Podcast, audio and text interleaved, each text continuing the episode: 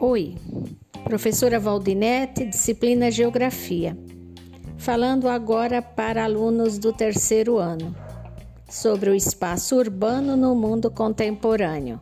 E aí eu começo fazendo uma diferenciação entre três termos: urbano, urbanismo e urbanização.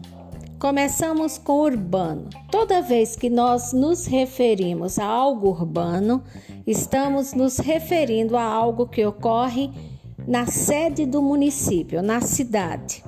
Quando nós falamos de urbanismo, estamos nos referindo ao embelezamento das cidades. E quando falamos em urbanização, é referente a existir na cidade maior quantidade de pessoas do que na zona rural. Em relação ao que faz com que a cidade passa, passe a ter mais gente do que no campo, é um fenômeno que nós denominamos de êxodo rural. Ou seja, existe uma série de situações que são digamos, é, fatores repulsivos do campo que faz com que a pessoa saia e vá morar na cidade, tipo não ter a terra. Segundo, às vezes é uma questão climática por uma questão de seca, às vezes é porque a cidade é, oferece muitas vezes um trabalho que é menos cansativo do que trabalhar no campo. Esses são, por exemplo, alguns dos fatores que fazem as pessoas deixar o campo e ir para a cidade. Só que quando essas pessoas chegam na cidade, muitas vezes encontram problemas.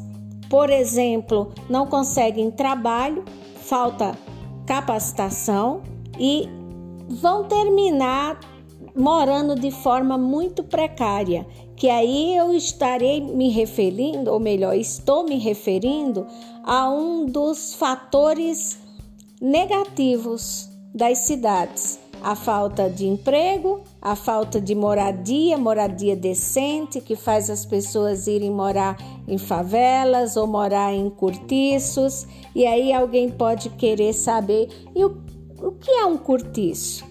Normalmente é uma casa abandonada no centro de uma cidade, normalmente isso ocorre em grandes cidades, onde várias famílias vão habitar e, digamos assim, tem uma área em comum, que eu diria que é o banheiro, é a área de serviço e cada família fica restrita a um cômodo daquela casa. Esses são os chamados cortiços.